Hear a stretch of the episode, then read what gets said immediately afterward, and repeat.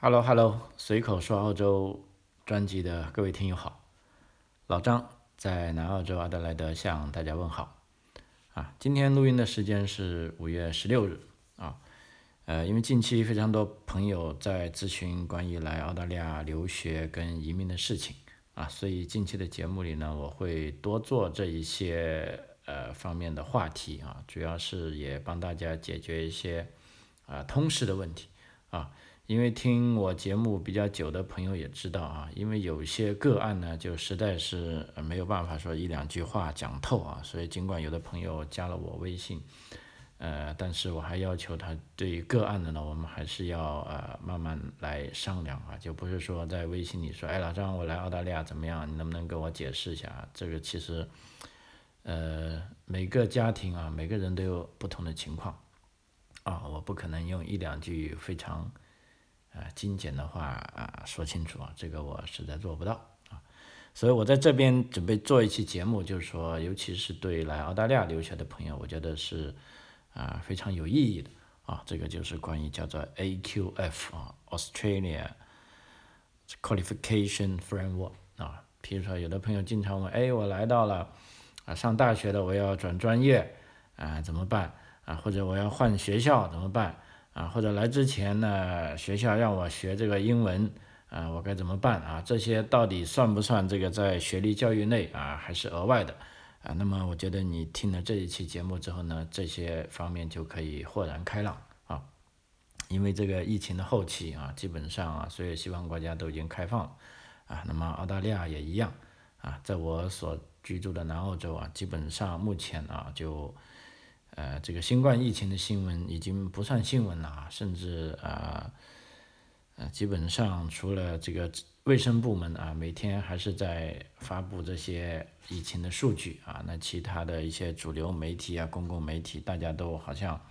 啊不讨论这个事了啊，完全是 ignore 它了啊。基本上的数据啊，比如说南澳洲，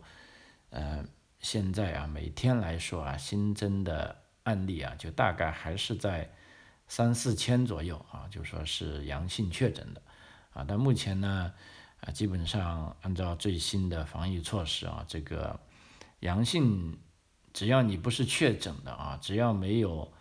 呃啊，对，是阳性的紧密接触者啊，都也不需要隔离了啊，基本上就是生活都啊正常化了啊，甚至在不是最重要的地方，比如说老年。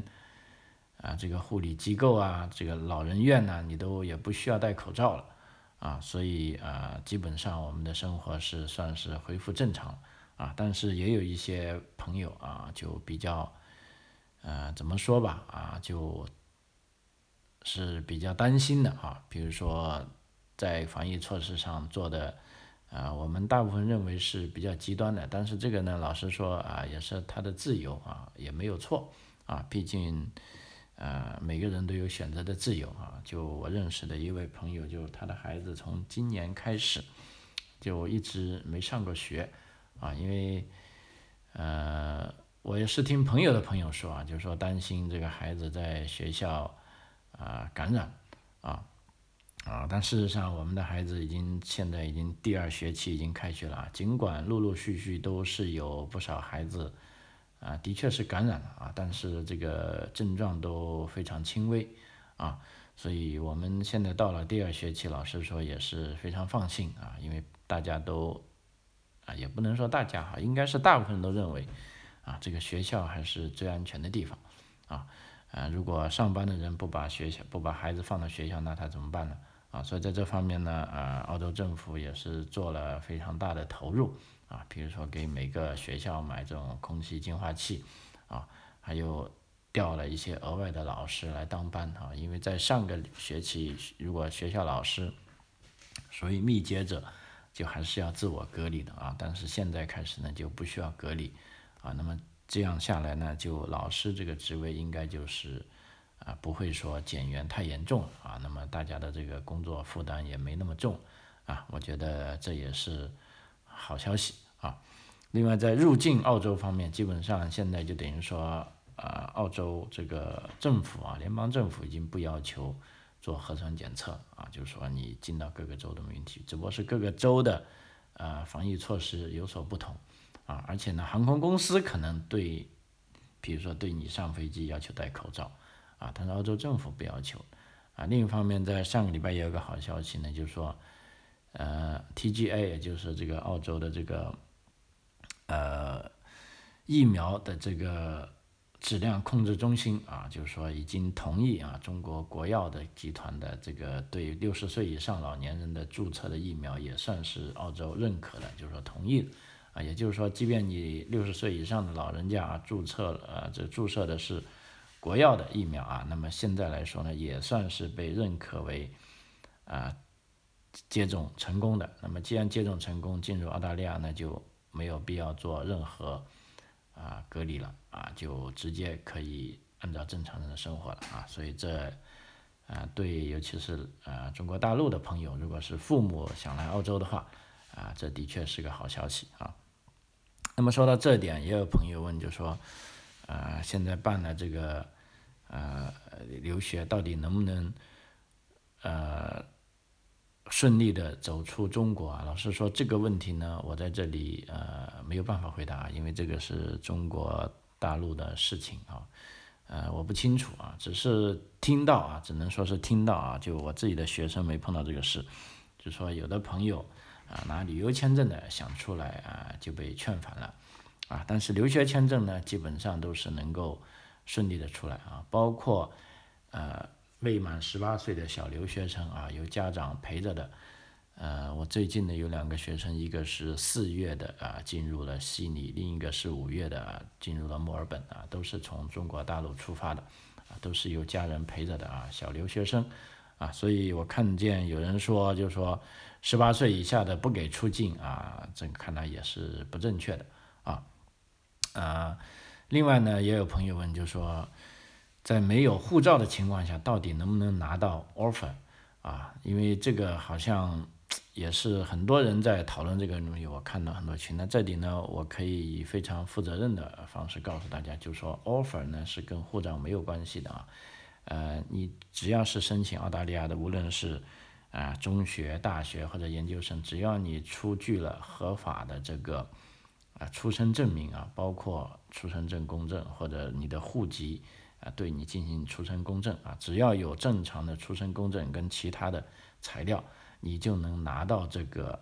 所谓 offer 啊。因为现在按照啊，听有的朋友说呢，在中国你要办护照，你要有录取通知书，那么这个时候呢，你就有录取通知书了啊，你就可以啊办理护照了。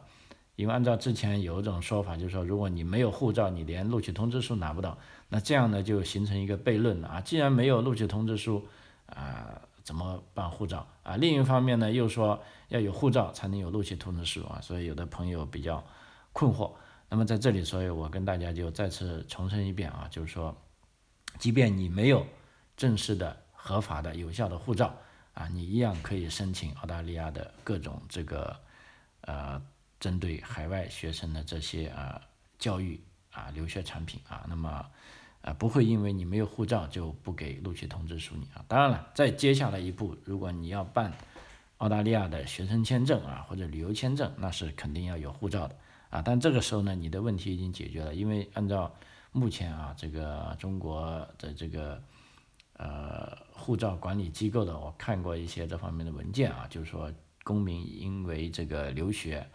的需要，而且的确有合法的这个呃。等于说 offer 也就录取通知书，那是可以申领护照的啊，所以这方面啊，大家请放心啊。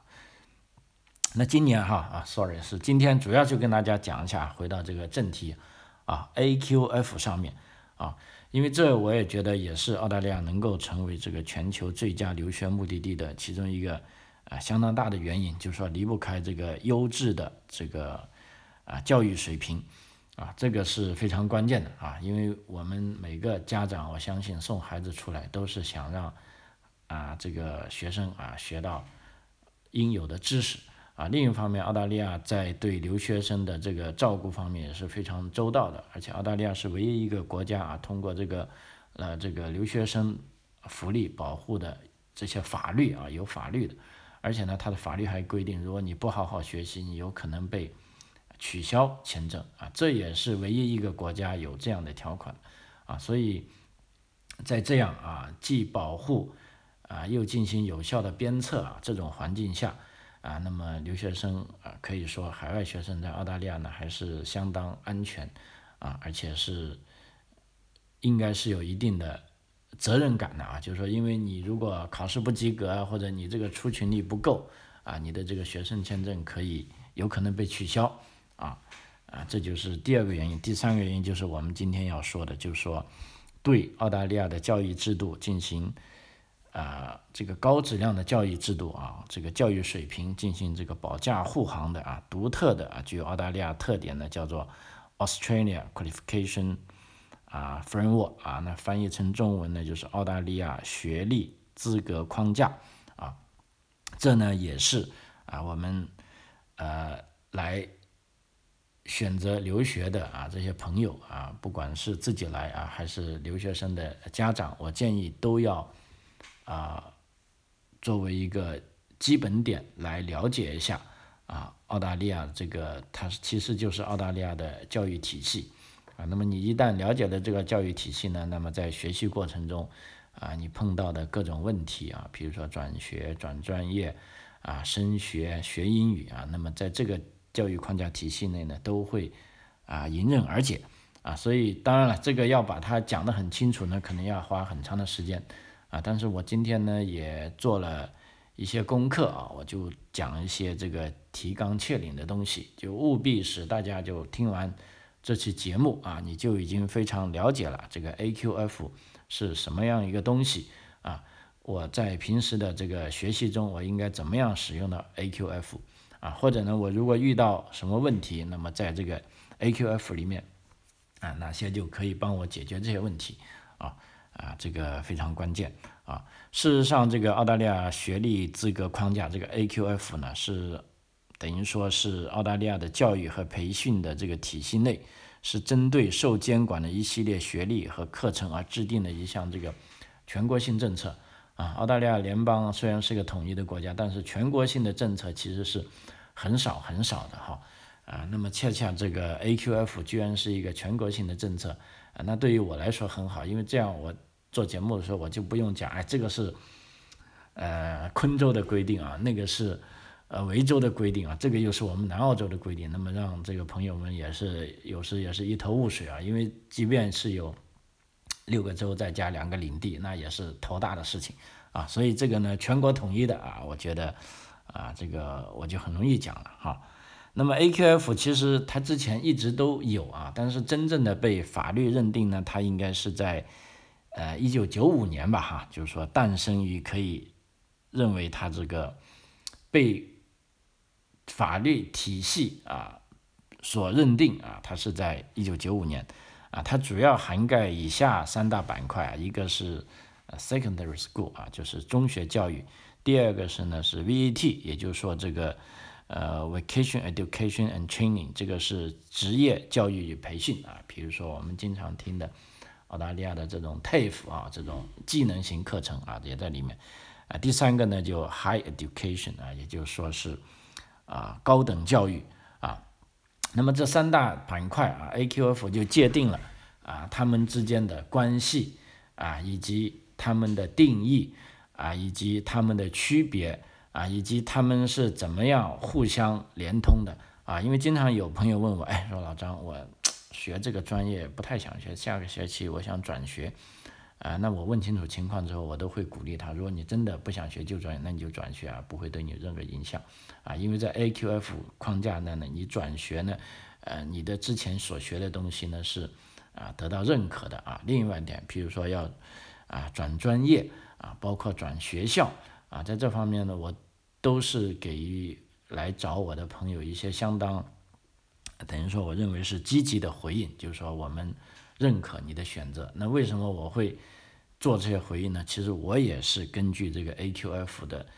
他所描述的东西啊来做出判断，认为在 AQF 的这个框架内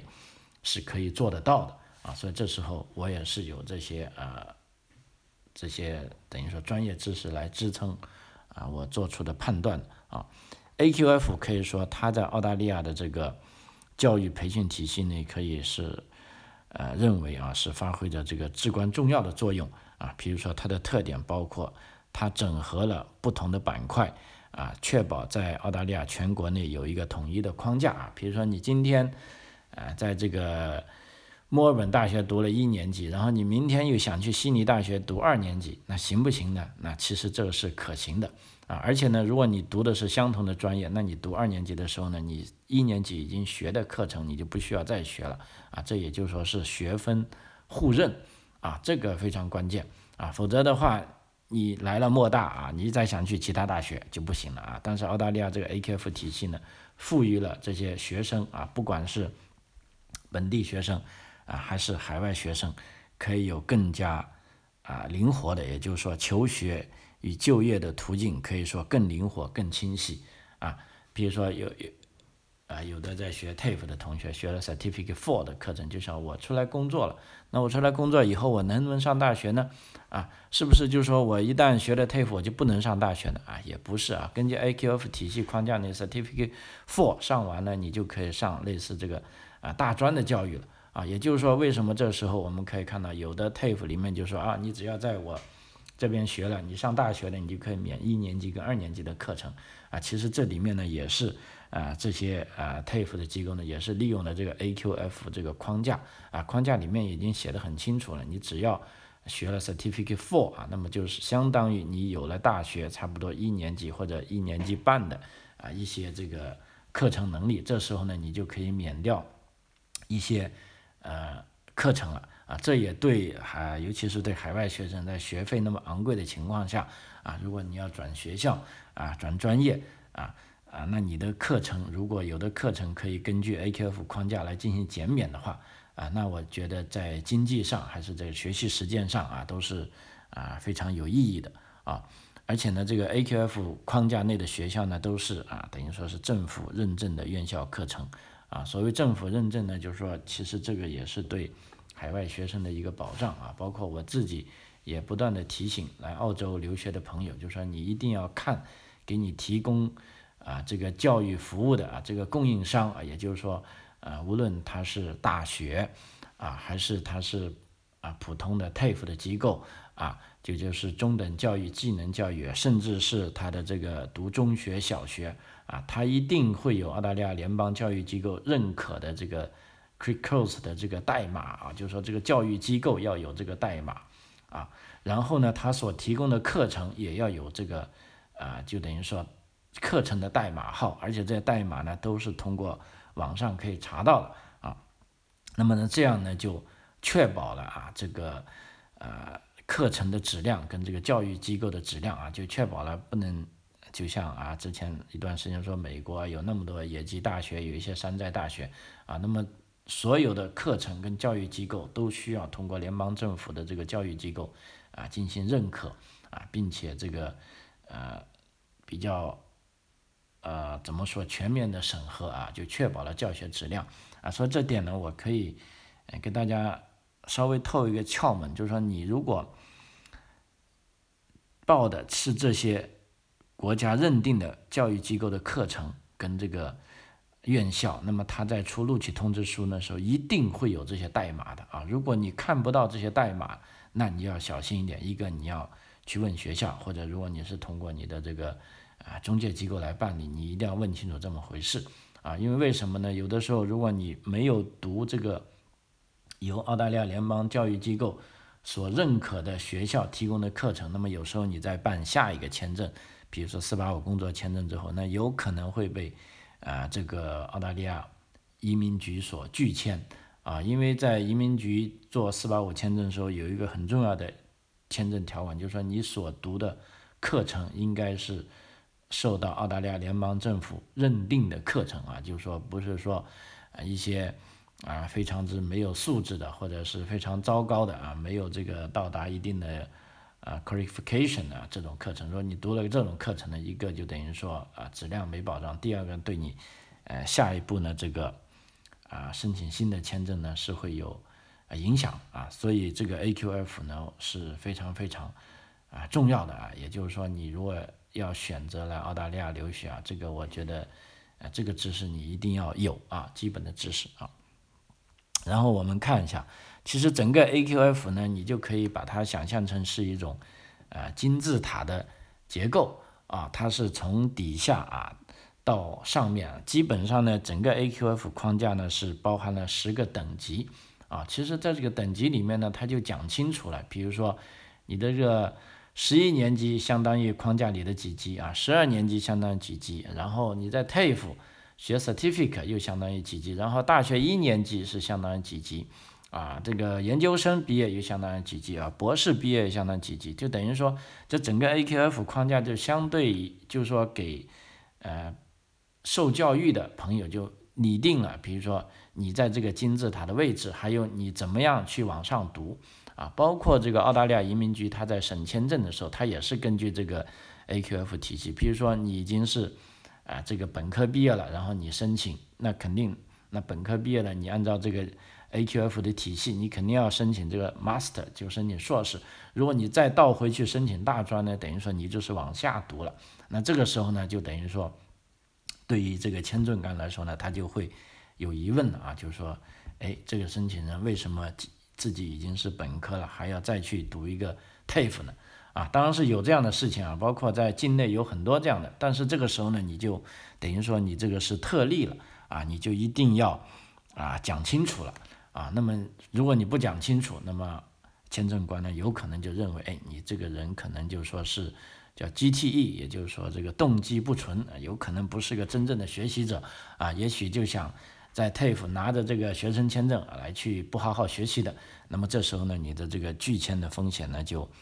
啊，比较大啊，所以 AQF 呢，啊，它是这个框架呢，是一个非常有用的框架啊。它整个框架啊，因为这里没有图片，我可能没法啊，啊啊，不知道怎么表达出来。大家你现在心里就有个金字塔的结构了，也就是说，你可这么想，ATF 的这个框架呢，它一共是包含了啊十个等级啊，十个等级，不同的等级呢，意味着啊不同的学习成果啊跟难度。它的广度和深度不同啊，那么等级最低呢是有一级，那十级呢是最高，也就是说我们可以看，你可以想象，呃一级呢是在金字塔的底端啊，然后一二三四五六七八九十，十级呢就是金字塔最高的那个级别啊，那么我们来下一下，然后呢我们来对应一下啊，这叫做。十呃一级呢又叫 level one 啊，这个十级呢就 level ten 啊，所以你现在有概念，这个阿拉伯数字越大的啊，就说明你的这个学历水平越高啊。那么呢，它是这么个对应的。那这时候呢，我们就知道啊，这个 AQF 框架呢，它跟你在普通学校里上的年级数呢啊是有一定的对应。那么这个对应的关系呢，也是啊非常重要的啊。那么这里我大家也也大概跟大家讲一下。啊，比如说你只读了这个高中毕业的证书啊，比如说你在澳洲读了十一年级啊，十十一十二年级获得了澳洲高中的毕业文凭啊，比如说在维州叫 VET，在南澳叫 SAYS 或者 IB 啊，虽然叫法不同啊，但是都是高中毕业证书。那高中毕业证书呢，啊，就相当于是这个呃，等于说已经有了这个呃进入。Qualification 的这个呃起点嘛，因为他也可能看作是 level one，因为为什么呢？有的人在高中的比时候呢，已经读了一些 TAFE 的课程啊，所以你可以啊，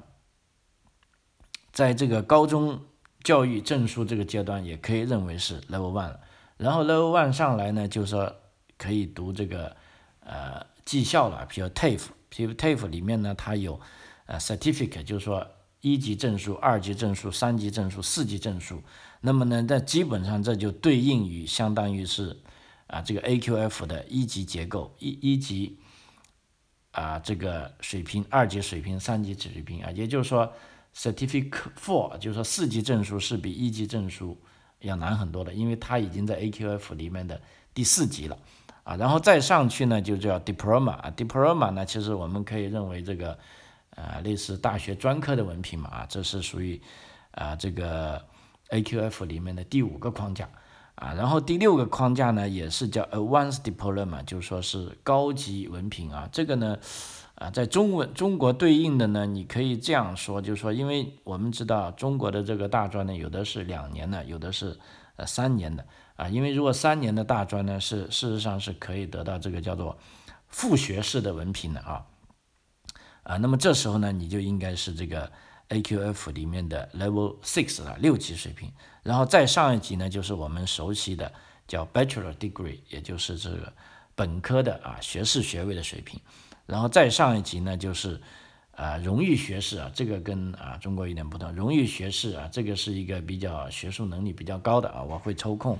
啊专门跟大家讲一起，因为这个是一个呃。嗯，不容易理解的东西啊。总而言之，荣誉学士你要知道是比普通学士要厉害的一个啊。它跟这个研究生，呃，文凭是属于同一个级别的，也叫在 L 八，也就 Level A 的水平啊。然后再下去 Level Nine 呢，就是一个啊硕士学位啊。刚才讲了那个荣誉学士学位呢，它还跟这个叫研究生证书跟研究生文凭啊这两点是齐平的，这两个都在呃 Level。A 当中啊，然后再过来呢，如果你得到了硕士的学位了啊，叫 Master Degree 了啊，这时候呢就到 Level 九了啊，然后最高一个级别就是博士学位啊，Doctor Degree 就 Level Ten 了啊，所以我们看呢这个呃整一个阶段啊，它是由低到高，从一级啊到十级啊慢慢的上去的啊，那么我慢慢大家先给大家如果。继续呢，就接下来再解读一下。第一个是啊最低的一个啊，相当于高中教育证书啊。这个该阶段主要是指学生在最后两到三年的中学教育啊。这时候呢，毕业生呢将获得这个高中毕业证书啊。在这个阶段呢，学生已经具备了基本的学术知识、技能与价值观，并且已过渡到第一步。以过渡到进一步的这个学习工作，并能有效的参与公民生活。那么这个教育阶段呢，基本上是啊两年时间，也就是说相当于 AQF 的起点啊，就包括目前澳大利亚的这种义务教育体系啊，也是要到啊这个，也就是说到十二年级啊，至少要到十二年级啊。那么然后呢，就 AQF level 的一到四。啊，一到四就也就是说，经常我们所听到的，比如说 Certificate 一的课程，或者 Certificate Two，或者 Certificate Four，或者 Certificate Three，啊，这些就一二三四级课程，啊，基本上呢，我们可以这样认为啊，就是说，呃，Certificate 一到四呢，都是属于这个职业教育与培训方面的院校，啊，它呢可以为学生逐步提供一到四级的证书课程，啊，那么在这个教育阶段呢，是帮助啊学生。掌握初步的理论层面和实践层面的知识与技能，啊，实现这个初期工作，啊，特定领域工作，啊，专项工作，乃至技术工作或者进一步的学习，啊，那么基本上它的学习年限，啊，这个我觉得也比较关键啊，大家可以大概了解一下。比如说 Certificate One，它通常学时呢是半年到一年，啊，那么 Certificate Two 通常学时呢也是半年到一年。那 certificate three 啊，通常学时呢是一到两年，啊，certificate four 啊，通常学习是零点五到二年，啊，这也是啊，之前我也做过这方面节目，就是说跟大家讲过，当厨师或者想当这个一些技能型电工，比如说汽车修理工，啊，基本上你们过来呢，就是读的课程呢是从 certificate 三到 certificate four 开始啊，就等于说基本上通常学时呢是一到两年。啊，那么这样呢，你学好了之后呢，就可以达到了可以独立工作的目的了啊。这就是呃一二三四 level 的这种介绍啊。然后呢，到 level five 啊，也就是说是刚才讲的 diploma 课程啊。一般呢，在澳洲我们翻译成专科文凭啊。学生将能在一些特定的领域深入应用所学的知识与技能，并在不同的情景下。应用专业理论概念啊，达到自主负责和完成复杂的技术操作的目标啊，这就是 Level Five 的教育目标，也就是说专科文凭啊。这个专科文凭呢，一般学习的时间呢是一到两年啊。然后再下来是呃 Level Six，也就 AQF 里面的框架的第六级框架，这个叫 Advanced Diploma 啊。那么在澳大利亚呢，我们也通常翻译成叫高级专科文凭啊，那么这个课程呢，也是会训练学生在专业领域啊与时俱进的进行复杂问题的分析啊规划和设计等啊，确保呢让学生可以拥有广泛的技术能力啊或者管理能力啊。同时呢，在这个呃 Level Six 里面呢，还有一个叫 Associate Degree，也被称为叫副学士学位他。是在完成十二年级高中课程或同等程度的学业后，进而进一步的这个进修的选择。那么在这里呢，如果学生学了这个课程呢，啊，他将能获取在某一领域的专业知识技能，在职业实践中主动正确的进行规划，啊。能够为自身的学习、工作以及与他人啊进行合作负责啊这种方式啊，那么这个高级的这个呃，也就是说 advanced diploma 呢，也就是说高级专科文凭呢，基本上它的学习时间是一点五到两年啊，同时这个副学士的学学习时间呢，一般也是两年啊。那么如果你学完了副学士，你还想继续学上去，OK，没问题，这时候呢就。有 AQF 的 Level Seven 啊，首先呢，Level Seven 里面呢，第一个是包含了这个呃 Bachelor Degree 课程，也就是说我们最熟悉不过的这个大学本科学历了啊，这个学士学位课程啊，一般呢都是由专业课及这个呃选修课组成啊，它这个培养的目的呢是培养学生在学术或工作中啊可以主动正确的进行分析解决问题的能力。啊，也是进入专门领域任职所需要的基本学历资格，啊，基本上啊，大学本科的学习呢，在澳大利亚基本上为三年跟四年，啊，其中工程类呢一般都是四年，啊，啊，教育类呢也是四年，那么还有大部分商科课程呢是三年，啊，这个就是 Level Seven 啊，那么再下一步 Level Eight。啊，Level A 呢就 Bachelor Honor Degree 课程，也被称为这个荣誉学士学位课程。啊，它是学生能在本科学习中可以获得的最高级别的教育。啊，课程内容将基于实践或者论文与研究内容相结合，能够为学生接下来深造做准备。啊，一般需要额外一年的学习。啊，也就是说，Honors 课程呢，有的是四年时间，但是也有的 Honors Bachelor 呢是五年时间。啊，那么这一个课程呢，对于尤其是想那些留在澳洲的朋友啊，你可以选择读这个 Honors，就是说荣誉学士学位啊。这个等于说他对他的这个啊学术能力要求是更严格，而且基本上一般读完 Honors 学士学位呢，就是说荣誉学士学位，你是可以直接上博士的啊，就是说可以跳过这个啊硕士这个学位啊。而且前一阶段呢，我们讲的这个 GTI 这个全球人才。那这个申请过程中呢，啊，居然澳大利亚政府也是愿意啊，对除了博士之外的啊，对这个 honors 啊，bachelor honors degree 啊，有这个学位的也是网开一面啊，所以这个荣誉学士学位的课程可以说啊，它代表着比普通的学士学位啊，就是说啊，可以说对科研方面啊，这个的这个技术含量啊，会更高一点啊，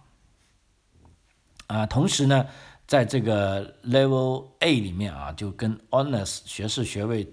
齐平的呢，还有一个叫做 Graduate Certificate 和这个 Graduate Diploma 课程啊，他们这里呢分别称为叫研究生证书啊或者研究生文凭啊，这这个目的呢，它主要是拓宽啊学生在本科阶段学习计划中已经掌握的个人技能，或在新的专业领域中学习职业技术的知识和技能。啊，这个课程呢，可以作为本科到研究生的这个一些衔接啊，为日后的研究生学习做准备啊。呃，所以这个 graduate certificate 呢，通常是啊半年到一年，那么 graduate diploma 呢，通常为啊一到两年啊。呃，但另一方面，坦率的说，如果最终想回到国内去发展的呢，我就建议不要读这个 level。啊，seven 的这个，啊，不是叫 level A 的这个 AQF 框架课程，因为这几个课程呢，在国内就等于说，并如果你回到中国去啊，可以说并不能够显示出你的优势啊。然后在下面就 Level Nine 啊，也就是说我们大家理解的这个硕士跟这个研究生学位课程啊。那么这里唯一一点要跟讲清楚的呢，澳大利亚这个硕士学位课程呢，它是分为呃两种学习，一般为叫授课型硕士和研究型硕士啊。他们的学制呢，一般都是呃可以认为是一到两年嘛，其实大部分都是两年时间啊。那么这个授课型硕士跟研究型硕士。有什么不同呢？啊，我这里稍微跟他讲一下啊，这个是大部分可以说呢，澳大利亚读这个硕士的呢，都是读这种啊授课型硕士啊啊，比如说你读这个教育啊，或者护理呀啊，或者 IT 呀啊，都是授课型硕士。那授课式型硕士的学习形式呢，就依然是以上课为主啊，通过对课程的学习啊，并且参加相应的研讨会、讲座。啊，学期考试等获得学分，啊，完成学科论文和考试以获得啊相应的学位，啊，这就是授课型硕士，啊，这个呢，你可以感觉就跟啊在中国大陆读这个普通的硕士差不多了，啊，另外一种呢叫做研究型硕士，啊，研究型硕士，啊，可以稍微来说呢，我们认为就啊就比较牛一点嘛，啊，但这个其实也是分专业而论的啊，因为有的专业并没有。这个研究型硕士啊，这个研究型硕士并不是每个专业都有。那么研究型硕士呢，它的课程安排呢是基本上是集这个教学和研究为一体啊，它的内容是专注于一定规模的学术研究啊，并且与在导师的这个指导下，为某一学术领域啊做出这个啊独立的一些贡献啊。也就是说，研究型硕士呢，可以说对这个啊学术要求。啊，更高一点啊，啊，那么基本上这两个的学习时间，我刚才讲了都是两年的时间啊。那么最后一个啊，AQF Level Ten，我相信这里呢就不用我讲啊，大家也知道了，这就是啊 Doctor Degree，也就是说是博士学位啊，也就是说是在澳大利亚 AQF Level Ten 里面，也就是说最顶级的啊框架、最高级别的是。博士学位也是澳大利亚的最高学历等级啊，拿到博士学位啊，通常需要有三年左右的时间，而且如果你要申请博士学位呢，那么要求学生至少是要拥有啊荣誉学士学位啊，或者是符合要求的硕士学位啊，才有资格啊进行申请啊。所以说呢，这整一个下来呢，就是。啊，我们讲的这个澳大利亚的这个 AQF 啊，这个教育体系啊，所以你看到了啊，你所学的各个啊专业啊，或者各个学校，你只要能够对应上你的 AQF 里面的体系啊，那么这时候呢，你再往上学呢，就是说基本上是可以无缝连接啊。比如说，这就是为什么我我刚才讲了，就是说啊，有的朋友。啊，学了这个 TAFE 的技能型的课程，比如说他学了三级、四级课程，这时候呢，他再跳到大学里去学呢，他有的时候可能要免，可能会免去一年级的课程，啊，那么就直接上到呃这个二年级或三年级的，呃，这其中呢也是这个 AQF 框架的体系啊在起作用啊，也就是说，如果你读了 Certificate Four 的课程，你已经具备了这个，比如说 Level Six 课程，这时候呢，你去学。本科的课程 Level Seven 呢，你就可以说是，呃，顺水推舟了啊，而不是说需要你再回来把这些啊你学过的东西啊再读一次啊，等于说再炒一次冷饭啊就没必要了啊。所以说有了这个 AQF 框架这个课程呢，就是说可以让澳大利亚的学生啊，无论是这个本地学生还是海外学生啊，可以在这个框架内可以自由的啊进行选择学校。啊，选择专业啊，甚至选择自己所学习的级别啊。那么在这个时候呢，所有的学校啊，在 AQF 体系内，他们都是互相认可的啊。这这就为学生的选择跟自由呢，可以说是带来了更大的啊便利性啊。所以，我们啊，尤其是海外学生啊，你一定要了解这个 AQF，并且你在学习中可以充分的利用这些 AQF。啊，比如说有的学生经济条件比较差一点，但是又想来澳大利亚深造，那么这时候呢，我会建议他，你就不如先来学这个技能教育课程，学 TAFE 啊。比如说你学了 Certificate Four 啊，学了两年之后，你再突然进行转学，因为这时候 AQF 体系框架内是允许你进入大学的，而且可以免修一定的学分啊，因为这个 TAFE 的课程这个价钱是相当便宜的，比如大概是一年一万啊，有的专业也就最多就一万五，但是你如果去上本科啊，至少要三万或者三万五啊，这个时候呢就可以，你可以非常好的利用这个 AQF 这个框架体系。啊，对自己的留学规划啊，做出更好的选择，用最经济的方式啊，甚至最省钱的方式啊，来读完澳大利亚的大学啊。比如说，也有的朋友如果想移民的话，那么开始读了这专业啊，觉得这个专业啊，并不是容易找工作，而且啊又不太喜欢。那这时候呢，你可以利利用 AQF 体系框架找一个你喜欢的专业，并且。可以把你的学分，如果这个专业是相关的，把你的学分也顺势转过去啊。无论是你转专业还是转大学啊，都是啊，可以说是非常灵活啊，非常自由，就基本上如你所愿啊。当然了，这里边有一个非常重要一点，就是说你要转学，你的成绩也不能太差啊，因为太差的，老师说。呃，想把你转出去的学校，他是很高兴啊，这个成绩不好的学生走了。但是你要申请的学校啊，他又会看，哎呦，这个学生成绩怎么不太好我能不能要他进来呢？啊，所以这个转学呢，它前提呢就是说你一定要啊，把自己的成绩啊不要弄得太差啊。如果太差呢，老师说各个学校也不太愿意接你啊。虽然总体来说，澳大利亚的学校还是。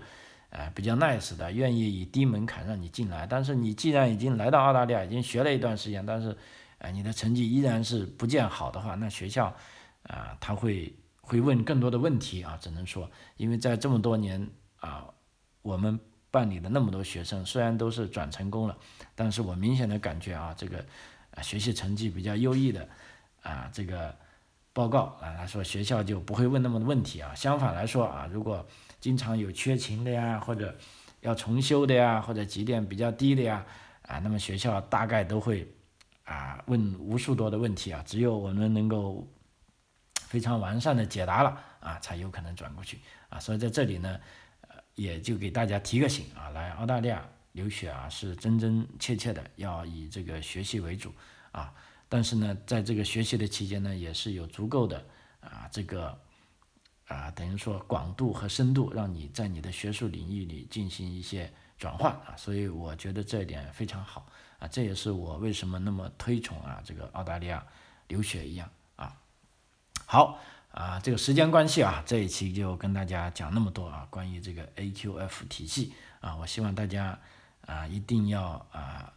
对于来澳大利亚留学的朋友一定要啊非常了解这个体系，并在这个。啊，具体的学习生活中啊，把它利用起来啊，给自己带来最好的呃一些效果。OK，随口说澳洲啊，我们这个下期再见，非常感谢您的收听，谢谢。